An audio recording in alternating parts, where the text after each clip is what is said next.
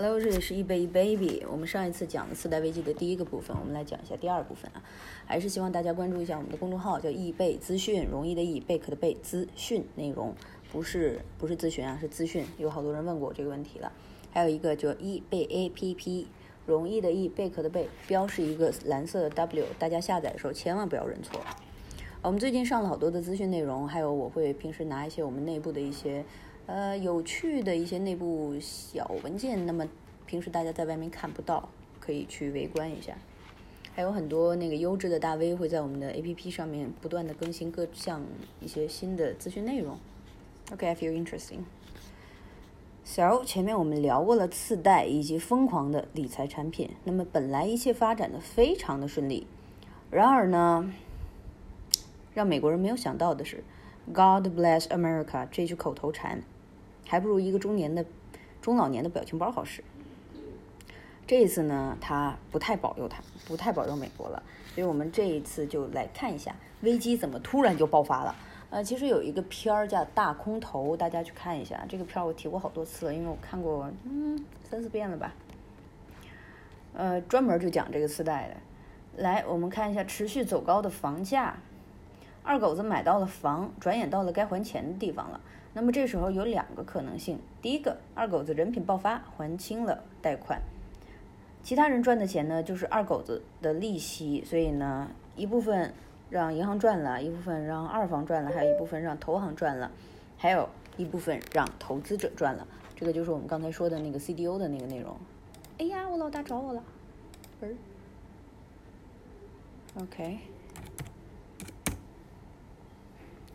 但是呢，还有一个第二个可能性，很大可能就是因为二狗子本身他是一个怎么说呢，也不能叫无业游民吧，反正就是相对来说信用比较低的一个人，所以他很有可能还不上钱。还不上钱怎么办呢？银行和投行都会怕，那不存在的。为什么呢？因为这种迷之自信源自于房价，没钱还那就卖房，那么卖房的钱拿来还银行的贷款。这样呢，钱又回到了银行、二房、投行、投资者的手里面，大家不仅不亏，还是赚。他们这一次赚的钱呢，就变成了房子涨了价。完事之后呢，大家突然发现，哎，不管二狗子能不能还上钱，都有钱赚，所以集体又非常开心。大家爽才是真的爽。但是，seems not like what they thinking right now，因为很多的二狗子还不上钱，不得不卖房，那么房子呢就越来越多，越来越多，越来越多。房子多了，买房的人却没有增加，就出现了房子供过于求的一个问题和现象。那么有的房子就卖不掉了嘛，对吧？所以关键的问题就在于，如果戳破了房价，房价跌了怎么办？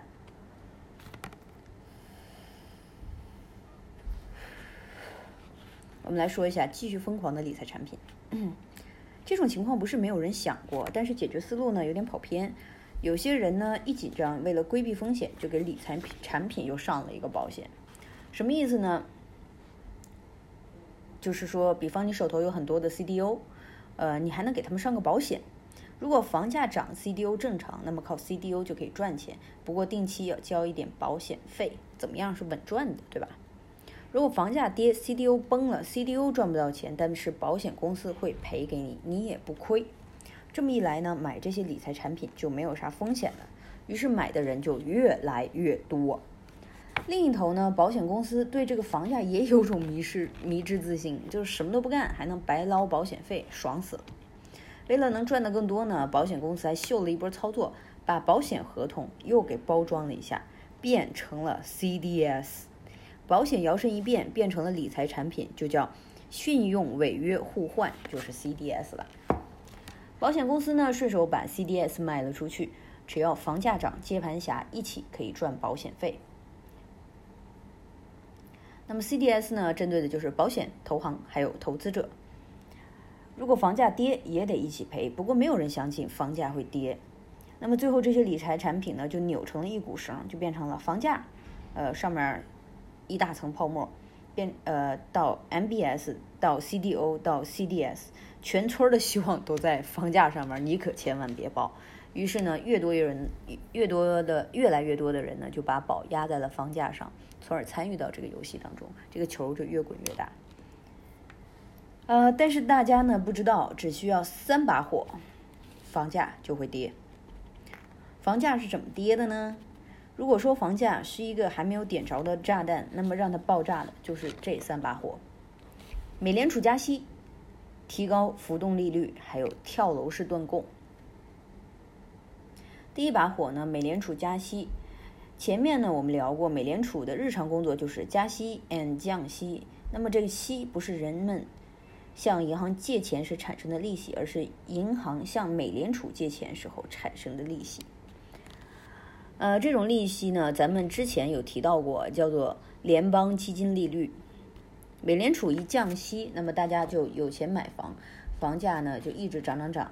但是长期的降息会对，呃，会产生不好的后果。那么市场上的钱增多了，商品就会涨价，否则呢，商家就会亏本。总之呢，加息降息要轮着来，否则经济非常容易出问题。那么既然降息都降了这么久了，也该加加息了。因此，美联储后来加息了，算是点着了第一把火。至于加息对房价有没有影响呢？人们并没有把它放在心上，因为还有银行盯着呢，对吧？第二把火是提高浮动利率。想当年，银行借钱给二狗子们买房，平时是怎么还钱的呢？啊，我们现在想象一下，一开始利率低，每年固定还一点儿，这个叫固定利率。后面利率呢，随着市场利率进行调整。还有可能比之前要多，那这个就叫浮动利率。美联储加息，银行就得跟着加，那么浮动利率一下子从裤腰提到了后脖子来。银行算是点燃了第二把火，第三把火呢就是跳楼式断供。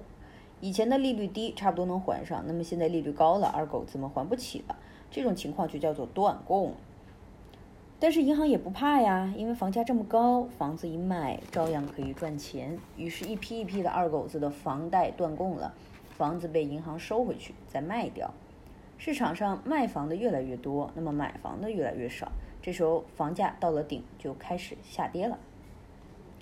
除了二狗子嘛，投资炒房的人也慌了，自己用三十万美金买回来的房子，此时呢跌到了只值三万美金。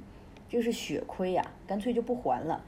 于是呢，越来越多的房子重新回到了市场。这时候引起了跳楼式断供，房价跌到惨不忍睹。呃，所以说大批断供呢，二狗子们点燃了最后一把火。就这样，你一把火，我一把火，房价的炸弹终于爆炸了。危机的大爆发，那么房价炸弹这一爆炸到了谁呢？首先是 MBS 和 CDO 这些理财产品，因为他们是靠房贷赚钱的，房价一跌，大家断供，钱就全部打水漂了。所以买这些东西的人就亏大发了。例如说是买债券的、买 MBS 的、买 CDO 的投资者。不过买过保险了吗？呃，就算买了保险也不好使喽。因为去问保险公司要钱的时候呢，保险公司一下懵了，说没想到会是这样啊。保险公司没有想到会有赔钱的这一天，所以 CDS 的合同早卖了。然后这个时候他又去找接盘侠要钱，那么接盘侠就是当时美国的大投行，大投行也懵了，说哎我刚买了一堆 CDS，准备躺着赚钱，还没转手呢就赔了一大笔，所以呢当时全部家当都不够赔的，于是就直接破产了。保险公司要不到钱也赔不起，只好将一手凉凉送给了自己。呃，保险公司、二房、银行还有投资者开始纷纷受到冲击，不是被收购呢，就是吃土，所以当时特别特别的惨。现实生活中呢，大家大多数都是这样的人：保险公司倒了，自己没拿到钱，不过也有少数人脱手早，在危机里还赚了一点。金融市场一崩溃呢，大多数玩都会玩完，那么股市惨淡，失业率飙升，GDP 一个劲儿的往下滑，这个就是传说中的次贷危机。我们来看看美国的善后工作啊。次贷危机呢，就像传染病，美国病倒了，全世界也都凉凉了，那么大家的日子都不太好过。美国政府坐不住了，跑出来救市，使用的手段比较多，主要有三个。第一个，国有化。有一些金融机构家大业大不能倒，于是呢，政府把这些机构国有化了，叫爸。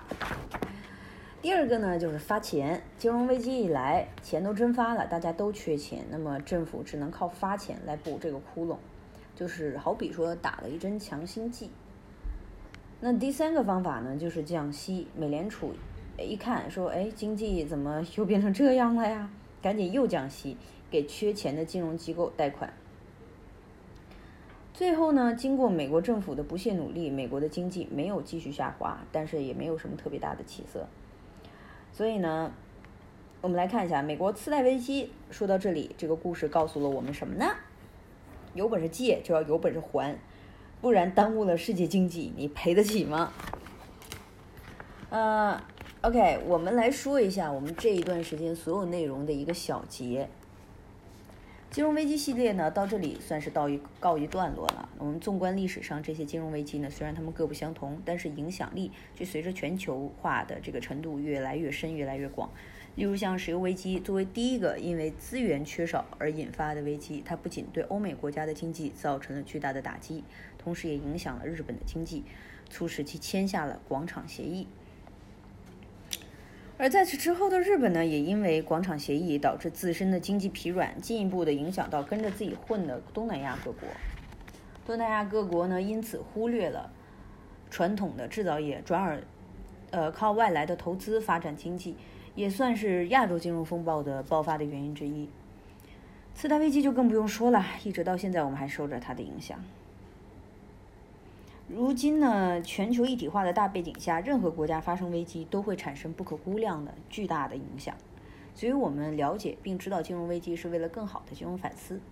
那么前面说了那么多场危机，有的是因为股票下跌，有的是因为银行关门，还有一些因为工厂倒闭，但这些都只是表面现象。嗯，危机的根源呢，往往源自于两个字，就是信心。当人们缺乏信心的时候，就会怀疑一切，挤兑银行，抛售。股票、房产造成股市大跌、货币贬值，导致金融危机的诞生。相反，如果大家都会有信心，不去挤兑银行，不乱抛售，呃，票、股票啊、房产啊，该干嘛干嘛，那么危机也很快就会过去。所以未来肯定还会出现各式各样的金融危机。希望那个时候呢，呃，我们可以冷静判断，从历史中学到经验和教训，能久躲，呃，能躲就躲。如果运气不好没躲过去呢，也记得，呃，危机总有一天它会过去的。做好理财的措施，养好身体，最重要的是我们要充满信心的面对它。